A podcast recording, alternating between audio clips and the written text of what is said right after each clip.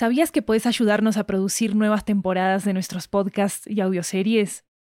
En Estudio 80 ya tenemos a la venta una nueva serie de audiolibros que están basados en nuestros podcasts y que fueron producidos de manera totalmente independiente por nosotros.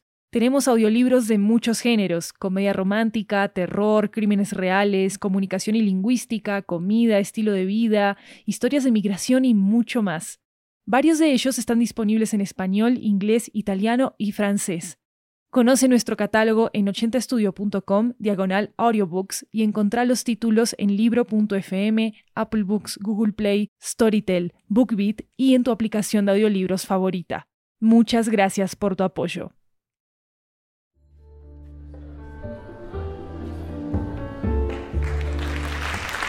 Hi everyone, welcome to 80 Cuentos, a Latin American anthology with audio tales coming from all around the region. I'm Maru Lombardo, your host, and today's story comes to us from Venezuela. It's about finding someone else among silence, injustice, and isolation. Here goes Gazes, created by Victoria Jansen.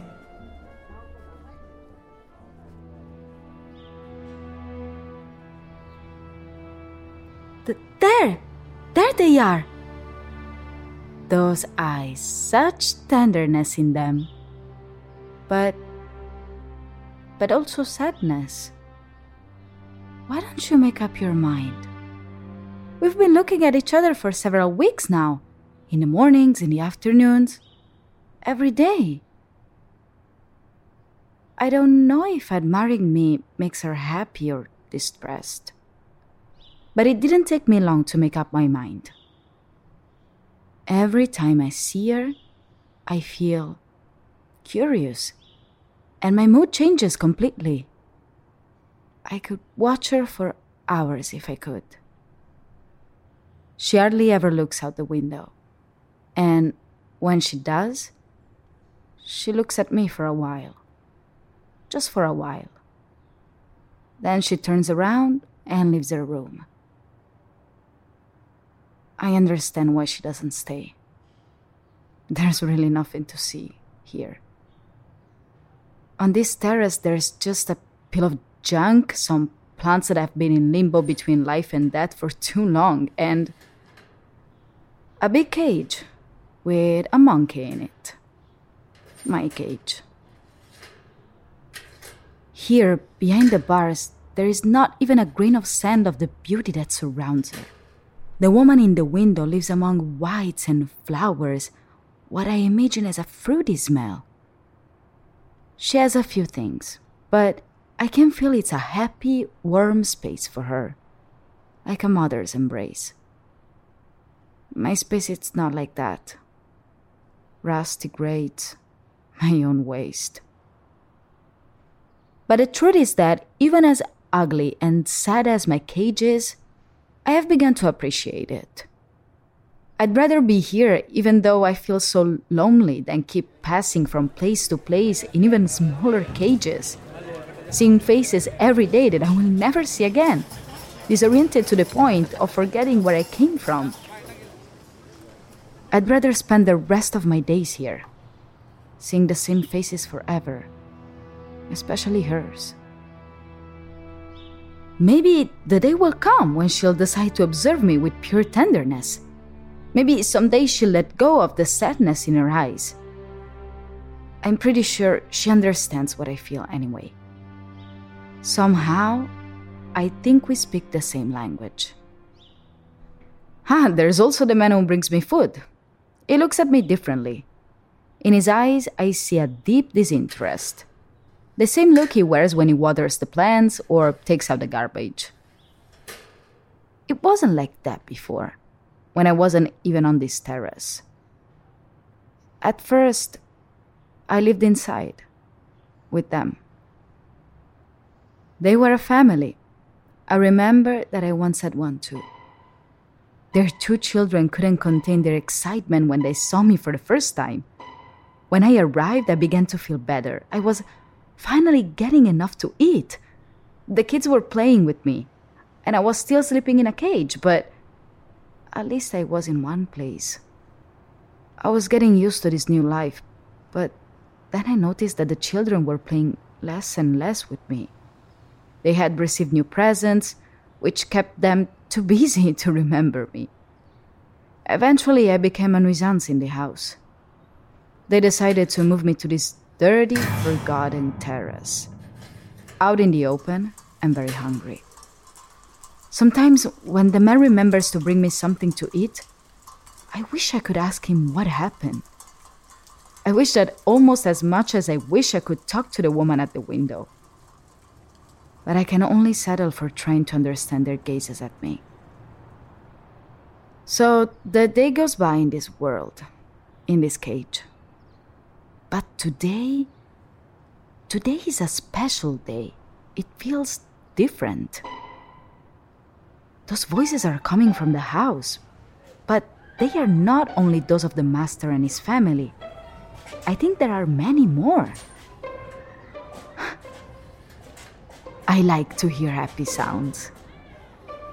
What? It it can't be. It's the master for the second time in one day? Strange, it never feeds me twice and what's going on? I don't remember the last time he held me in his arms. I can't believe this. I'm I'm heading back into the house. I I thought I thought this would never happen again. I thought I would spend the rest of my days forgotten.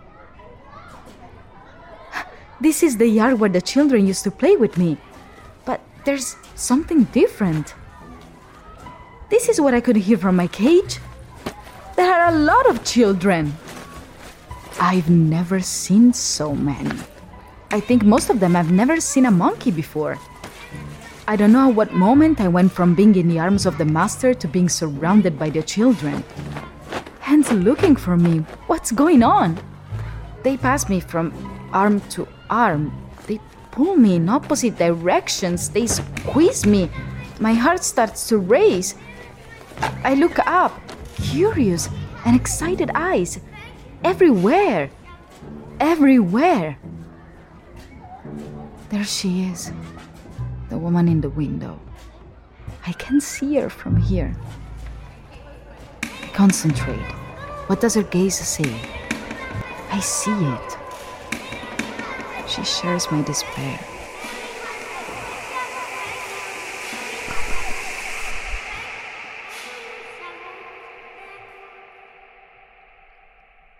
The party is over. Only a few children were still playing with me but eventually they all left. The master took me inside his arms once more. He's taking me back to the terrace. I wish I had never gone to the party. Never. I, I, I was, I, I was foolish to think I was really coming back to live in the house. I, I wish I had never gone to that party. Never.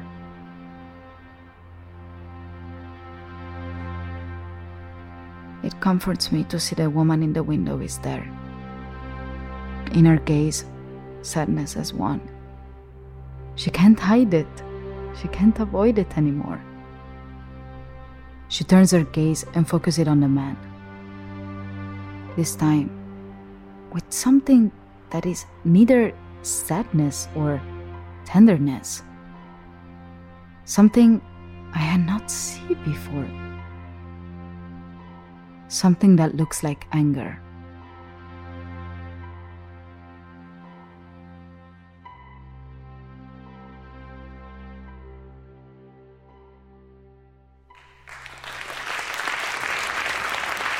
If you enjoyed this episode, don't forget to check out its Spanish version called Miradas. You can find it in our podcast feed as well. 80 Cuentos is a unique show that showcases Latin American stories like no other, and you can help us spread the voice on this show. So if you love 80 Cuentos, please share these episodes with your friends on social media and over chat groups, why not? This story was created and written by Victoria Jansen, and it was voiced by Chiara Santella. Victoria is a creator from Venezuela, the travel podcast Pasaporte Cosmopolita. Jeremias Juarez made the music and sound design for this episode. You can check out transcripts for our stories at 80studio.com slash 80-cuentos. I'm Maru Lombardo, this is 80 Cuentos.